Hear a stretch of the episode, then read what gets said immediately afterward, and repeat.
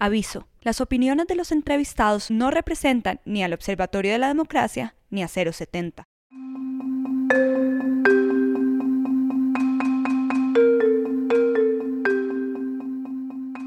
Los hijos son de la mamá. Calladita se ve más bonita, que eso es típico que no lo digan. Que dicen en la iglesia, por ejemplo, la sexualidad solo es para la reproducción. Este que dicen mujer sin hijos, jardín sin flores. Ella Sandra Mazo, nacida en Medellín, pero bogotana por adopción, aunque no termina de acostumbrarse al frío. 40 años, delgada, casada, madre de dos hijos, es católica y al tiempo es feminista y defensora férrea del derecho de las mujeres a decidir sobre su propio cuerpo, sobre todo cuando se trata de embarazos no deseados. Pero, contra todos los pronósticos, lo hace desde la ideología de la Iglesia Católica, que por supuesto prohíbe el aborto, Colombia es un país religioso y sobre todo católico. Un 68% de los colombianos se identifican bajo esta religión. No debería sorprender. Este es el país del Sagrado Corazón, el país que durante 92 años encargó al presidente de la República a liderar la ceremonia que todos los años consagraba a la nación a la imagen de un corazón sangrante y envuelto en llamas, el corazón de Jesús. La norma se cayó en 1994 por orden de la Corte Constitucional, que le recordó al país su reciente libertad de cultos, alcanzada con la Constitución de 1991. Aún así, 25 años después, el Sagrado Corazón de Jesús sigue siendo un símbolo nacional, un guardián de nuestros valores, un garante de nuestras promesas. Puede que la religión se haya divorciado de la política, al menos en papel, pero sigue siendo una brújula de nuestro comportamiento y de nuestras opiniones cotidianas. ¿O no?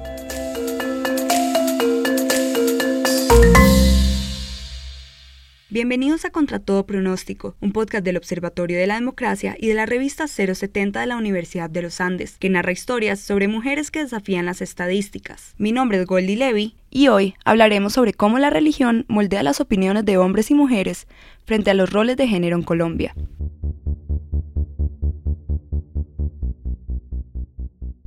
Este, como todos los capítulos de Contra todo pronóstico, parte de una cifra, un dato que arroja el barómetro de las Américas, una encuesta que se hace en más de 27 países del continente americano y que se ocupa de seguirle el pulso a las opiniones de los ciudadanos fundamentalmente en temas políticos.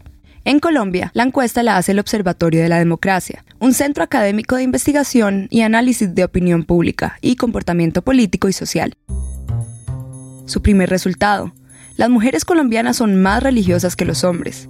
Según el barómetro, 8 de cada 10 mujeres consideran la religión muy importante en su vida, mientras que solo 6 de cada 10 hombres se reconocen como religiosos. Las mujeres religiosas suelen ser más adultas y más conservadoras. ¿Cómo saben eso? Porque son menos tolerantes a aceptar la homosexualidad, el divorcio o el sexo antes del matrimonio. Vean, 3 de cada 10 mujeres religiosas aprueban la homosexualidad contra 5 de cada 10 no religiosas. Es una diferencia significativa. Hasta ahí todo bien, pero luego hay un dato que parece problemático. Cuando comparamos qué tan machistas son esas mujeres religiosas con los hombres que se definen como religiosos, pasa algo muy interesante. Desde el Observatorio de la Democracia concluimos que la religión pesa mucho más en las actitudes machistas de los hombres que en las actitudes de las mujeres. Parece que las experiencias comunes que comparten las mujeres las lleva a reevaluar ciertos imaginarios sobre su rol.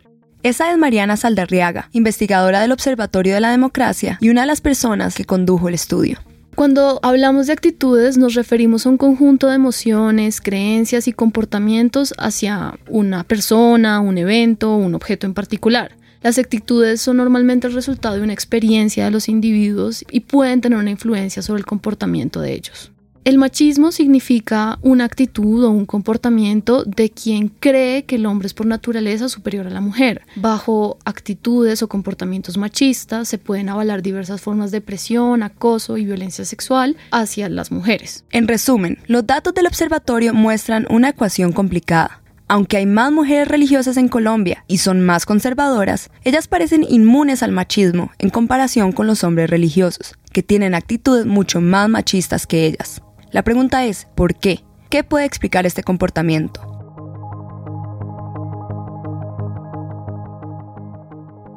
Hoy Sandra dirige una organización que se llama Católicas por el Derecho a Decidir, una red de mujeres en más de nueve países en América Latina, que desde la fe católica trabajan por los derechos sexuales y reproductivos de las mujeres.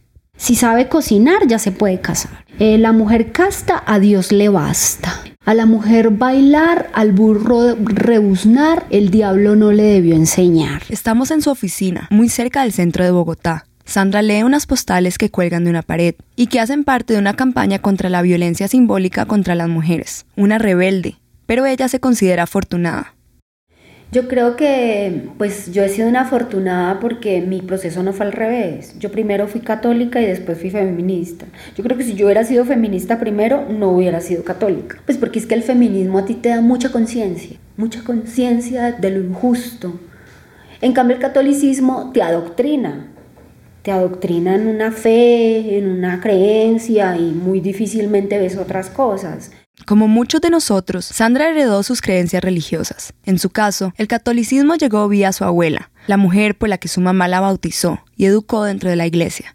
Una mujer además muy conservadora. Yo recuerdo mucho, mm, sobre todo los cuadros, los cuadros en la casa de mi abuela. De hecho que me generaban como mucho susto, porque todos los cuadros en la casa tenían una referencia religiosa.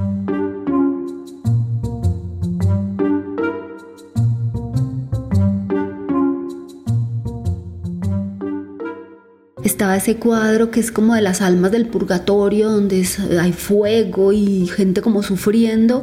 A mí ese cuadro me, me aterraba, o sea, pasar por el lugar de la casa donde estaba ese cuadro me parecía terrible. Yo empecé a entender la sexualidad en mis abuelos a través de lo religioso, porque en el cuarto de mis abuelos habían muchos cuadros religiosos y habían días en que esos cuadros estaban volteados al revés yo no entendía, yo le decía, pero abuelita, ¿por qué tiene los cuadros? Pero después con los años ya me daba cuenta que ella, cuando tenía a lo mejor sexualidad con mi abuelo, escondía los cuadros para que no la vieran. Pues yo creo que era eso, porque no tenía otra explicación que los cuadros estuvieran abajo de vez en cuando. Entonces son historias lindas que me parece que, que le enseñan a uno cierta picardía, pero también entiende uno la influencia religiosa, está en la propia sexualidad y más los abuelos que vienen de una tradición religiosa de tanta prohibición y de tanta cohibición frente al cuerpo, la sexualidad, frente a las costumbres.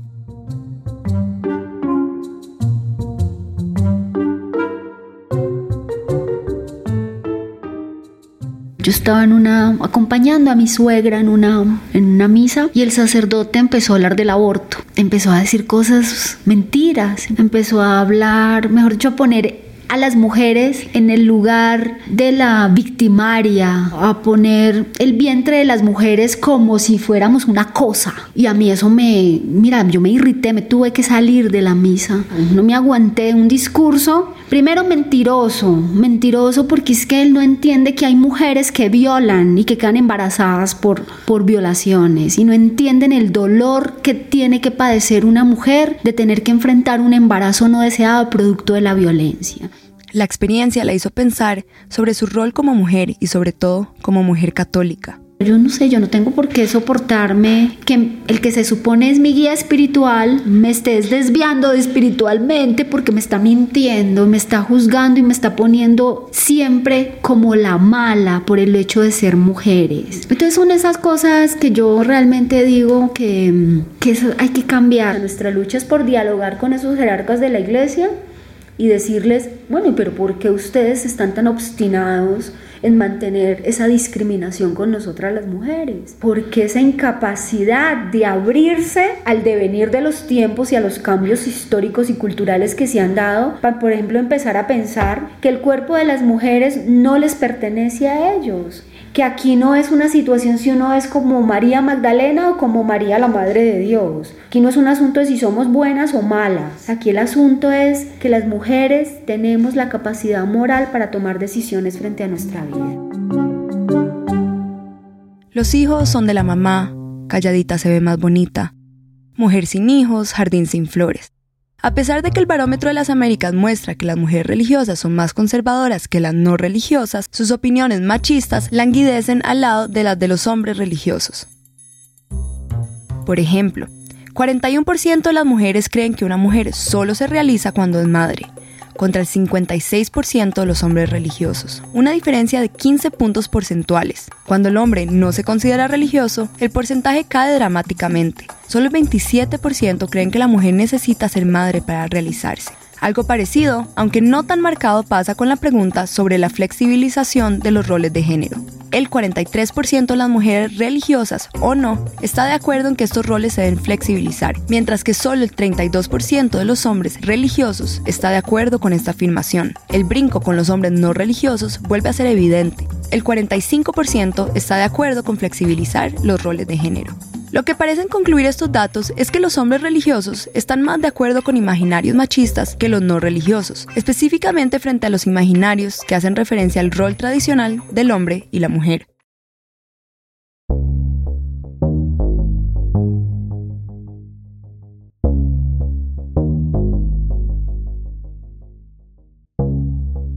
¿Qué tiene la religión en este caso, la religión católica, que pueda justificar estas posturas? En términos generales podríamos decir que la Biblia logra presentar a la mujer como un sujeto protagónico en la historia de salvación. No obstante, digamos, se reduce muchísimo su papel en torno a la maternidad. Pero asimismo es importante entender que eh, a partir de las imágenes que se presentan en el Antiguo Testamento se hace un fuerte énfasis en la mujer como un ser peligroso que debido al poder que ejerce sobre el hombre puede llevarlo a terribles desgracias. El caso de Eva, que eh, en el Antiguo Testamento es representada como la puerta a través del cual ingresa el mal a la humanidad. Y es allí donde muchas lecturas posteriores identifican la mujer como un sujeto que debe ser controlado para evitar futuras, eh, digamos, desviaciones del ser humano.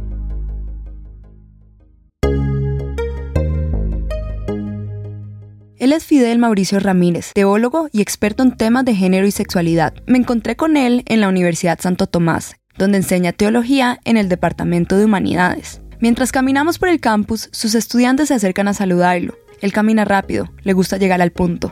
El profesor explica que, sin embargo, esa imagen de la mujer da un giro en el Nuevo Testamento. El Evangelio de Lucas señala que Jesús iba predicando por eh, las distintas regiones, acompañado por sus discípulos y mujeres que lo servían con sus propios recursos. Lo que nos da a entender es que la mujer sí tenía un lugar protagónico en la primitiva comunidad cristiana. Y son ellas justamente las primeras en ser testigos de la resurrección de Jesús. No obstante, eh, cuando se hace una lectura de Pablo, como uno de los apóstoles tardíos del cristianismo, nos presenta otra vez la imagen de, de la mujer como una mujer que debe estar en casa, que debe ser sumisa a la voluntad de su esposo y es justamente estas imágenes las que utilizan muchos movimientos religiosos, especialmente neopentecostales y evangélicos, para decir que la mujer es importante, pero siempre debe estar doblegada a la voluntad de su esposo. Para él, esas lecturas de la Biblia están descontextualizadas porque no reconocen los momentos históricos en los que se escribieron esos textos, son más bien interpretaciones.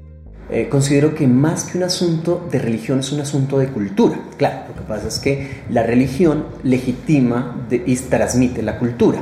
En ese orden de ideas, eh, considero que es importante más bien analizar eh, los elementos culturales que se siguen reproduciendo ¿sí? y que utilizan el discurso religioso para fundamentar ciertas prácticas. Al interior, por ejemplo, de la Iglesia Católica a la que pertenezco, no existe un discurso que pueda legitimar la violencia y el machismo de los, de los hombres y la vulneración de la mujer. Efectivamente, hay un discurso que sobrepone un lugar de, de la mujer como madre, pero le da un protagonismo interesante. Más bien esas prácticas machistas corresponden a contextos particulares. Por ejemplo, Colombia. Colombia sigue siendo un eh, país machista los hombres siguen reconociéndose como creyentes a pesar de ni siquiera tener idea de lo que dicen los referentes propios del magisterio de la iglesia o incluso sin conocer claramente los textos sagrados. ¿Y qué pasa con las mujeres? ¿A ellas no las afecta esas creencias culturales igual que a los hombres? Hoy en día, gracias a los distintos medios de comunicación, las mujeres han ido eh, entendiendo y asumiendo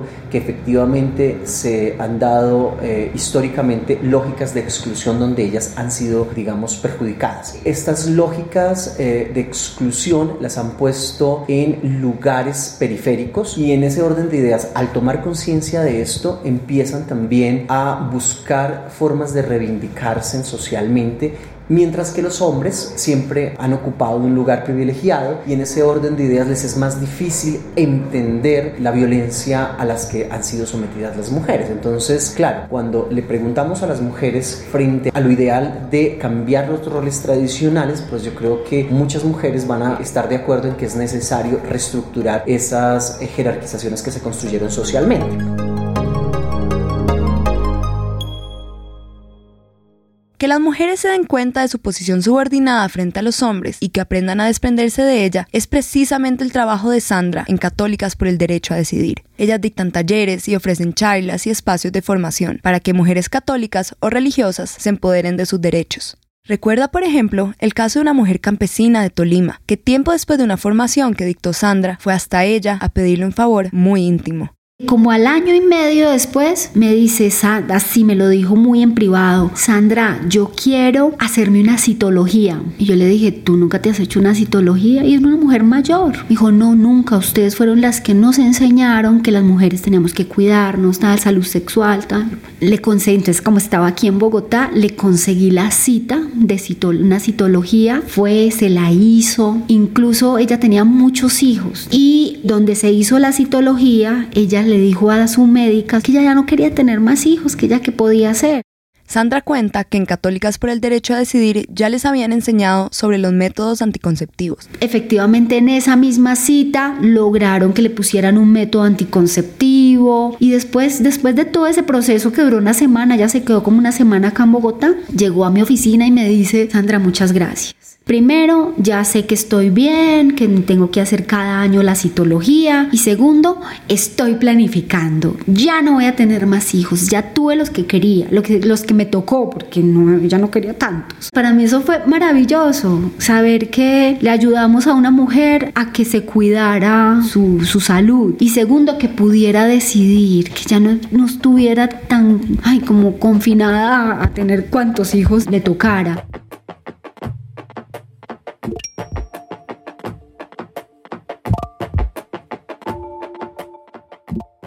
¿Le ha pasado algo parecido con las mujeres que deciden abortar y que después no pueden lidiar con la culpa? Muchas deciden autoexcomulgarse solo por la culpa. Es precisamente a lo que se refiere la investigadora Mariana Saldarriaga al principio de este episodio. Las experiencias comunes que vivimos las mujeres y que nos motivan a repensar los roles de género.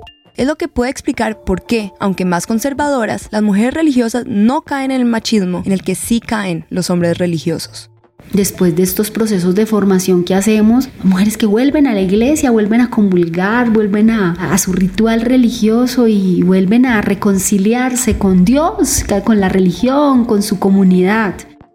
Son mujeres que han liberado su conciencia, se han desculpabilizado y han generado más armonía y más coherencia con sus creencias. Sandra es una mujer que desde su experiencia desafía las percepciones de lo que se supone que es y piensa una mujer religiosa. Fue testigo de la desigualdad que promueven los discursos religiosos, sobre todo por hombres religiosos, y decidió enfrentarlos pero sin renunciar a sus creencias. Así de cierta forma, cuestiona e interpela las estadísticas. Sí, yo estoy muy orgullosa y convencida de que el catolicismo y el feminismo son complementarios. Me parece que este ha sido un combinado perfecto. Empezar a mirar mi religiosidad y mi espiritualidad y a encontrarme y reconciliarme con ella desde el feminismo. O sea, el feminismo me ha permitido ver la religión con otros ojos, con ojos de mujer.